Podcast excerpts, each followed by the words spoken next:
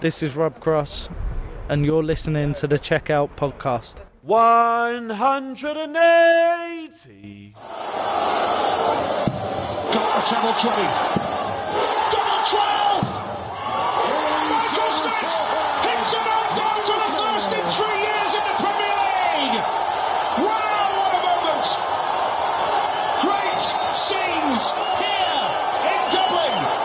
Die neue Folge Checkout der Darts Podcast beginnt natürlich standesgemäß mit dem neuen Data von Michael Smith an Spieltag 4 der Premier League Darts. Der Bully Boy schafft in Dublin das perfekte Spiel. Hier habt ihr die entscheidenden Darts gehört auf Sky Sports. Michael Smith hat damit seinen Platz sicher in einem illustren Kreis und wir sprechen drüber über diesen sensationellen Abend in der Premier League. Ich bin Kevin Schulte und mein Kollege Christian Rüdiger ist natürlich auch mit am Start. Grüße dich, Kevin, und natürlich wieder ein herzliches Hallo an unsere treuen Zuhörer. Ja, Checkout erscheint wie immer auf den gängigen Podcast-Plattformen wie Spotify, Apple Podcasts oder auch Soundcloud und diese und alle weiteren wöchentlichen Folgen zur Premier League findet ihr auch auf ntv.de. So, dann lass uns gerne das verbale Dartsfeuer entfachen. Spiel 1 des Abends war jetzt noch nicht so mega hochklassig, dafür aber umso spannender.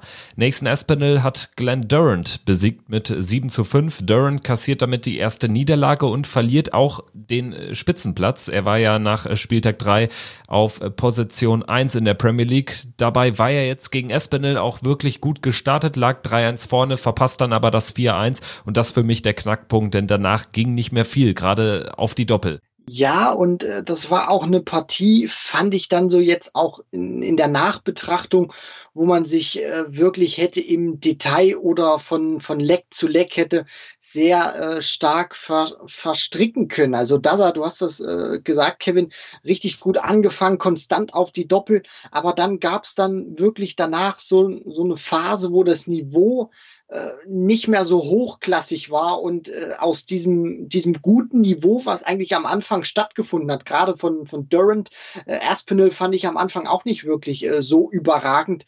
Und das hat sich dann auch so eingependelt. Wir haben dann gerade in der Mitte der Partie viele Breaks gesehen und dann auch immer wieder äh, Probleme auf die Doppel. Und das war dann äh, letztendlich so eine Partie, die hat dann der Kampf entschieden und vor allem auch, wer ist dann in den entscheidenden Momenten oder wer kriegt diese, diese ähm, Doppelschwierigkeiten oder diesen Double Trouble, den beide hatten, wer kriegt den einigermaßen besser in den Griff? Und äh, letztendlich war es dann natürlich auch äh, Nathan Aspinall, der dann zum einen äh, sich natürlich genauso wie, wie Durant äh, über den, den Kampf in dieser Partie drin gehalten hat, aber vor allem dann auch ein Stück weit das bessere Timing hatte, als er dann die 129 zum 5 zu 4 auscheckt steckt oder dann das, das Break wieder schafft zum 6 zu 5 und dann im zwölften und letzten Leck, da kam Dasa dann nicht mehr hinterher. Also das war wirklich eine äh, Partie, kann man auch so wirklich bezeichnen, symptomatisch für das erste Match des Abends, kann man so, so sagen, wirklich eine spielerisch nicht gute Partie.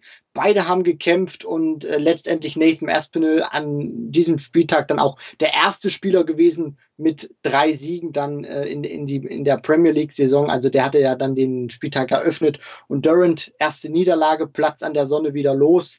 Mal gucken, wie er dann nächste Woche wieder zurückkommt. Durant jetzt bei fünf Zählern. Nathan Espinel steht bei sechs Punkten, hat also drei seiner vier Premier League Partien bislang gewonnen. Also wirklich ein starkes Debüt. Kommen wir jetzt erstmal zum zweiten Spiel des Abends. Da hat Gary Anderson, der Flying Scotsman, gegen Rob Cross gewonnen. Ebenfalls 7 zu 5.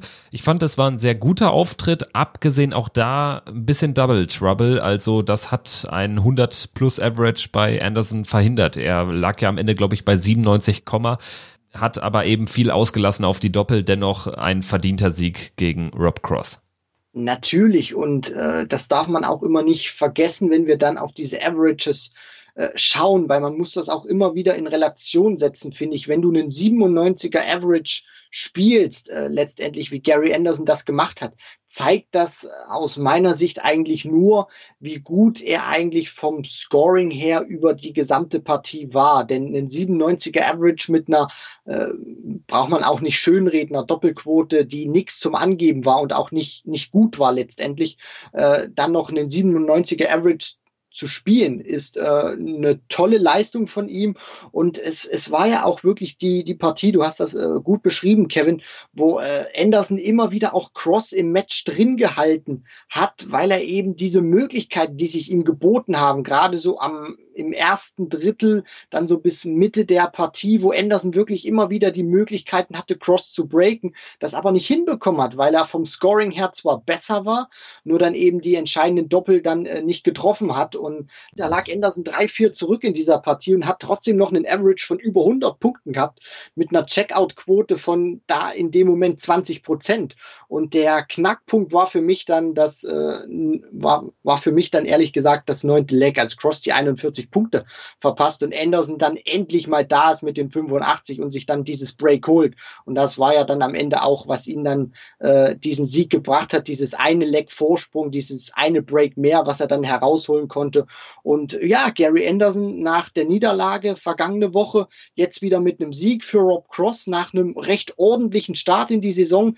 Jetzt zwei Niederlagen am Stück der muss sich jetzt wieder ein bisschen sammeln für nächste Woche, wenn es dann nach Exeter geht. Gary Anderson tatsächlich ein äh, ganz wichtiger Sieg für ihn. Er war auf Rang 8 nach Spieltag 3 und äh, steht jetzt immerhin auf Rang 6, aber punktgleich mit dem Tabellenvierten Glenn Durant. Rob Cross äh, ist auf Rang 7, allerdings schon zwei Punkte hinter Anderson. Also da gibt's jetzt eine kleine Lücke in der Tabelle. Werden wir uns dann zum Abschluss der Folge auch nochmal kurz drauf konzentrieren. Also das war schon ein nicht unwichtiger Sieg für Gary Anderson. Nicht unwichtig, auch die folgende Partie, die bot das absolute Highlight des Abends, nein, der ganzen Saison bislang. Michael Smith schafft den neuen Data im vierten Leck gegen Daryl Gurney. Sein 7 zu 5 Sieg verkam da fast zur Randnotiz Christian, lass uns über diesen Moment des neuen Data sprechen. Das war ein ganz fettes Ding für den Bully Boy, zumal er im TV zuvor noch nie einen Neuner geschafft hatte. Jetzt äh, gelingt ihm das ausgerechnet auf der Premier League Bühne. Er ist erst der, ich glaube, fünfte Spieler überhaupt, der es schafft und insgesamt der neunte Neuen Data in der Geschichte der Premier League Darts. Ja, und äh, vor allem ist das ja auch ein Moment gewesen, äh, der wieder mal symptomatisch auch für die Saison oder für das Gesicht des Bully Boys spricht. Das muss man auch ganz ehrlich so sagen. Der hat so extreme Schwankungen in, in seinem Spiel äh, bei manchen Turnieren erreicht das Finale beim Masters, hat Matchstarts auf der Pro Tour, äh, lief es auch am vergangenen Wochenende überhaupt nicht gut. Dann äh, letzte Woche ein toller Sieg gegen Johnny Clayton. Jetzt kommt er hier auf die Bühne gegen Gurney, spielt das perfekte Spiel in einer Art und Weise, äh, muss ich auch ganz ehrlich sagen, die ich äh, teilweise unspannender äh, teilweise nicht hätte finden können. Das klingt jetzt zwar vielleicht ein bisschen doof, aber das liegt einfach nur daran, dass Michael Smith diesen neuen Data in einer Art und Weise gespielt hat, die ich einfach nur unverschämt finde, weil er hat diese neuen Darts so ins, mit so einer Lockerheit ins Board geworfen, äh, als ob es das einfachste auf der ganzen Welt wäre und er nichts anderes macht. Und äh, ich war dann auch wirklich gespannt, wie er nach diesem neuen Data reagieren würde, weil das ist nicht einfach und das dürfen wir auch immer nicht vergessen. Ein neuen Data Starter ist ein perfektes Spiel, aber es ist im Endeffekt auch nur ein Leg. Smith hatte so äh, eins, zwei Lecks ein bisschen zu kämpfen, dann auch erstmal wieder runterkommen, das Adrenalin ein bisschen wieder äh, sacken lassen, sich dann wieder sammeln. Nur hat das dann letztendlich auch äh, gut gemacht. Gurney, es war ja eigentlich auch eine Partie, die er gelebt hat von den Anwurfsleck, von den Anwurflecks und plötzlich Gurney mit einer Bombendoppelquote trifft dann auf einmal das Doppel nicht mehr und dann ist Smith da gewesen. Also das war für mich ein Abend, der ganz wichtig war für Michael Smith. Nach dem Sieg letzte Woche spielst du jetzt den neuen Data und gewinnst diese Partie auch noch, die nicht einfach war, weil Gurney hat äh, eigentlich bis zu dem Moment, wo er das Break kassiert hat, richtig gut und konstant gespielt und jetzt bin ich gespannt, wie er sich nächste Woche im Duell mit Michael van Gerven schlagen wird. Denn jetzt hat er auf jeden Fall sehr viel Selbstvertrauen gesammelt. Und ich äh, korrigiere mich noch ganz kurz. Es ist der sechste Spieler in der Geschichte in der Premier League, nicht der fünfte der einen neuen Data schafft nach Phil Taylor, Raymond van Barneveld, Adrian Lewis, Simon Whitlock, Peter Manley, ist es jetzt Michael Smith, der sich in diesen illustren Kreis vorschiebt. Und du sagst es, nächste Woche geht's gegen Michael van Gerven. Und mit dem Selbstvertrauen, ja, das Smith jetzt hat, könnte das richtig spannend werden. Dann lass uns jetzt nochmal ganz kurz äh, Daryl Gurney äh, in die Folge nochmal reinnehmen, nochmal kurz analysieren. Er steht weiterhin bei einem Punkt aus vier Spielen. Damit zementiert sich so ein bisschen sein Status als Tabellenletzter. Jetzt äh, gibt es für ihn nächste Woche in Exeter schon ein kleines Abstiegsendspiel gegen Rob Cross. Ich glaube auch, wenn Gurney diese Partie verlieren sollte, dann wird der Abstand äh, nach oben oder dann auch zum rettenden Ufer äh, rückt da wirklich schon in, in weite Ferne, weil wir dürfen nicht vergessen, wir haben nächste Woche schon wieder Woche fünf und dann äh, bleibt hier nicht mehr viel übrig. Äh, vier Spieltage sind es ja dann noch, bis äh, dann dieser Cut gemacht wird. Und ja, ich bin einfach mal gespannt, ob er jetzt auch seinen Worten Taten folgen lassen kann. Derek Gurney hat ja sich äh, nach äh, seinem Unentschieden auch gegen Gervin Price ähm, hingestellt in der vergangenen Woche und gesagt, naja, ich hatte ja eigentlich an den ersten drei Spieltagen die schwerste Auslosung von allen Spielern und bin auf die gefährlichsten und momentan besten Spieler getroffen. Von jetzt an, wenn ich mir so mal mein äh, Draw angucke, ist das eigentlich äh, einfach und ja, da das äh, spricht eigentlich, da habe ich schon ein bisschen mal geschluckt und gesagt, okay, Hut ab. Deswegen Siegen nächste Woche gegen Rob Cross ist Pflicht. Kommen wir zum Auftritt des äh, Challengers an diesem Abend. Gegen den war Siegen auch Pflicht für Michael van Gerven. Es ging gegen Willie O'Connor, den irischen Hometown Hero. Der konnte den äh, Weltranglisten ersten Michael van Gerven auch ein bisschen kitzeln, würde ich schon sagen. Hat äh, zwar 4 zu 7 verloren, aber im Rahmen seiner Möglichkeiten auf jeden Fall ein gutes äh, Spiel abgeliefert, auch wenn er jetzt nicht sein absolutes Top-Niveau hat erreichen können. Was bleibt, ist für mich auch neben dem Match eher ein unfassbar starker Walk-on. Also das hat richtig Bock gemacht. Das war eine Wahnsinnsstimmung da in Dublin.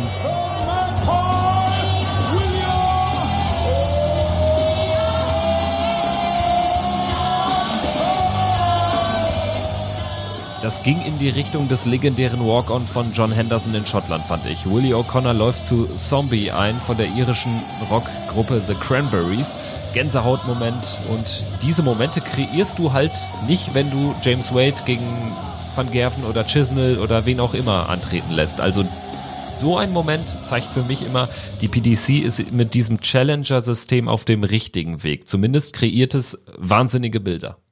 Natürlich, weil die Fans sich speziell natürlich immer wieder von Spieltag zu Spieltag auf diesen einen äh, besonderen Spieler freuen. Und äh, die PDC macht das dann natürlich auch immer wieder clever, guckt, okay, wo spielen wir Woche für Woche, wen können wir da einsetzen? Und äh, Willie O'Connor ist ja jetzt auch kein unbeschriebenes Blatt. Wir wissen äh, in Dublin oder speziell die Iren, die äh, feiern auch mal ganz gerne und das war ja natürlich auch eine Partie, viertes Match äh, an diesem Abend gewesen. Da liefen natürlich auch schon ein paar alkoholische Getränke über den Tresen.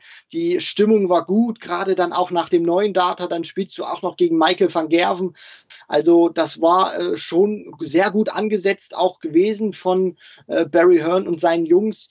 Und äh, ja, Willie O'Connor da bin ich auch ganz deiner Meinung, Kevin. Ähm, der hat nicht enttäuscht, der hat vom Scoring her gute Momente drin gehabt, hat allerdings nicht so diese Konstanz äh, auf die, auf, aufs Oki bekommen oder ans Oki bekommen wie Michael van Gerven. Der hat eine tolle Doppelquote gehabt, der Magpie, 67 Prozent am Ende, aber van Gerven, da hat dann eben sich doch die Konstanz aus konstantem Scoring und einer ähm, konstanten Doppelquote dann eben durchgesetzt. Und für Van Gerven natürlich wieder ein wichtiger Sieg, gerade auch nach dem Pro-Tour-Wochenende, was aus seiner Sicht unglücklich war. Dann kam er jetzt nach dieser Niederlage gegen Aspinall vergangene Woche wieder zurück mit einem Sieg. Also äh, ich finde, das war ein tolles Match. Zum einen natürlich für Willie O'Connor selbst, zum anderen für die Stimmung dort und äh, zum dritten Punkt natürlich auch für Michael van Gerben.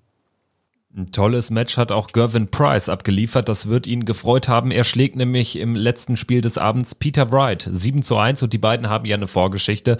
Stichwort WM-Halbfinale. Da hat äh, Wright ja, in einem sehr kontroversen Spiel triumphiert auf dem Weg zu seinem ersten Weltmeistertitel. Jetzt aber ein Kantersieg für Price. 7 zu 1 bei Wright ging zum ersten Mal nach dem WM-Titel so gar nichts. Und jetzt frage ich mich, musste man damit eigentlich auch mal rechnen, weil natürlich auch so ein bisschen der Adrenalinspiegel dann irgendwann mal sagt, so jetzt fahre ich mal ein bisschen runter und so kann ich das jetzt nicht aufrecht erhalten über Monate hinweg. Also was der zuletzt auf der Pro Tour gespielt hat, war ja auch von einem anderen Stern oder von einem anderen Kosmos. Also da musste jetzt mal irgendwann so ein kleiner Einbruch kommen. Ich denke, es wird ihn aber auch nicht um, umwerfen. Dass du ähm als Weltmeister allgemein äh, auch mal schlechte Partien drin haben wirst. Das war ihm bewusst, das war uns allen bewusst. Äh, für mich war allerdings heute nur die, die Art und Weise, wie er da auch gespielt hat, ähm, extrem oder an dem Abend extrem krass gewesen, weil ich hätte ihn jetzt nicht so überdimensional schwach erwartet. Er hat sehr viele Ausreißer gehabt in die 5, in die 1, was man überhaupt nicht gekannt hat. Und gerade auch nach diesem Pro-Tour-Wochenende oder wo er diesen äh, überragenden Samstag gespielt hat mit dem Turniersieg, hätte ich jetzt nicht gedacht, dass wir wirklich so einen Leistungsabfall von ihm sehen, weil äh, da hätte man jetzt denken können, Peter Wright hat nach seinem äh, Triumph äh, die Darts mal komplett weggepackt bis zum Donnerstag. Aber ich glaube, selbst dann wäre wär so eine Leistung nicht zustande gekommen. Ich war ein bisschen, ähm, habe ich auch immer die ganze Zeit auf seine Darts geguckt. Da hat sich natürlich vom Barrel nichts verändert gehabt. Ich habe aber immer wieder ein bisschen auf die, die Schäfte da geschaut und geguckt, weil er hatte ja auch immer angekündigt, dass äh, man mit Red, mit äh, Red Dragon, also mit seinem Ausrüster, da noch was in der Pipeline hat, um die Darts, so wie er gesagt hat, aus seiner Sicht noch mal ein bisschen besser zu machen. Und dann gab es ja auch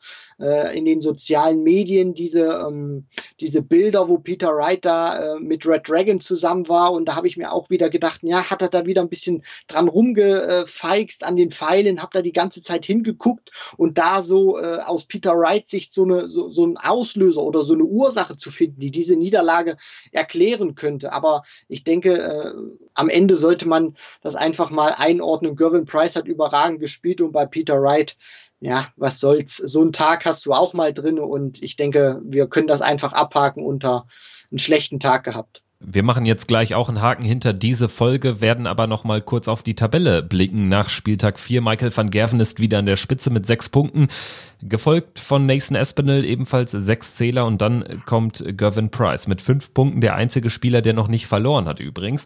Glenn Durant, Michael Smith, Gary Anderson haben ebenfalls fünf Zähler und dann ist die eben schon angesprochene kleine Lücke zu Rob Cross und Peter Wright. Die stehen bei jeweils drei Punkten und Daryl Gurney hat einen Punkt. Was sagt die Tabelle für dich denn bislang sonst so aus, außer dass es wahnsinnig eng ist in diesem Jahr?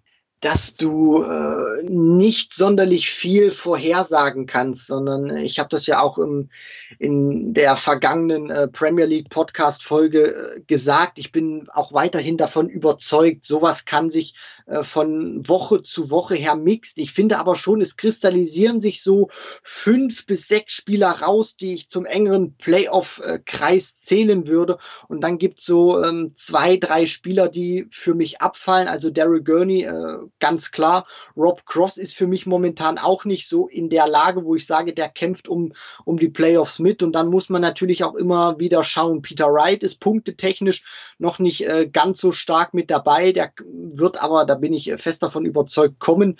Und dann hast du so die, die ersten äh, fünf, sechs Spieler, wo ich sage, die sind sehr eng beieinander. Also ich würde eigentlich alle bis auf Rob Cross und Daryl Gurney ähm, in diese Riege zählen. Da lege ich mich auch nicht fest und da kann sich auch noch so viel ähm, durchmixen und durchwischen. Gehe ich mit. Van Gerven ist sowieso gesetzt. Price, an dem führt für mich auch kein Weg vorbei. Wright hat natürlich den Weltmeisterbonus, aber ist äh, schlecht gestartet. Anderson, ja, ist noch ein bisschen inkonstant. Bei Michael Smith muss man sich jetzt äh, vielleicht aus Gegnersicht ein bisschen fürchten, dass ihn der neuen Data so einen richtigen Schub gibt. Dann hast du Nathan Espinel, der unbekümmert spielt, Glenn Durant, der einfach auch konstant unterwegs ist. Also ich gehe auch mit, bis auf Cross und Gurney äh, haben alle gute Chancen, unter die Top 4 zu kommen. Dann würde ich sagen, wir beschließen die Folge, gucken noch ganz kurz auf das, was uns jetzt in der nächsten Premier League Woche erwartet. Da haben wir Cross gegen Gurney schon angesprochen. Gavin Price spielt gegen Glenn Durant. Espinel gegen Wright. Anderson gegen Luke Humphreys in Exeter. Da also der Challenger Luke Humphreys. Äh, Michael Smith beschließt dann den Abend gegen Michael van Gerven. Sicherlich eine sehr gute Ansetzung, da im fünften Match dann auch noch den absoluten Kracher der nächsten Woche zu haben. Und jetzt ja, richten wir erstmal in der nächsten Folge den Blick aber auf die European Tour. Die beginnt nämlich an diesem Wochenende von Freitag bis Sonntag in Belgien, die Belgian Darts Championship in Hasselt. Äh, das wird äh, so oder so immer wieder ein spannendes Event werden und da bin ich auch gespannt, wie sich dann die Jungs aus der Premier League äh, schlagen werden vor allem Dingen und wie sich dann vor allem auch Leute, die jetzt nicht in der Premier League dabei sind, aber auf der European Tour hochgesetzt sind, wie ein Ian White an Position 2 oder ein Christoph Ratajski an äh, Position 5, wie die sich auch präsentieren werden, ähm, da bin ich sehr, sehr gespannt. Aus deutscher Sicht ist Gabriel Clemens als einziger Spieler mit dabei. Er spielt in Runde 1 gegen Kellen Ritz am heutigen Freitag und würde im Falle eines Sieges dann auf Christoph Ratajski treffen. In diesem Sinne, bis nächste Woche bei Checkout der Darts Podcast. Wir melden uns Anfang der Woche mit einem Rückblick zum ersten European Tour Event und melden uns dann natürlich heute in einer Woche wieder zum dann fünften Spieltag in der Premier League. Bis dahin, macht's gut. Ciao.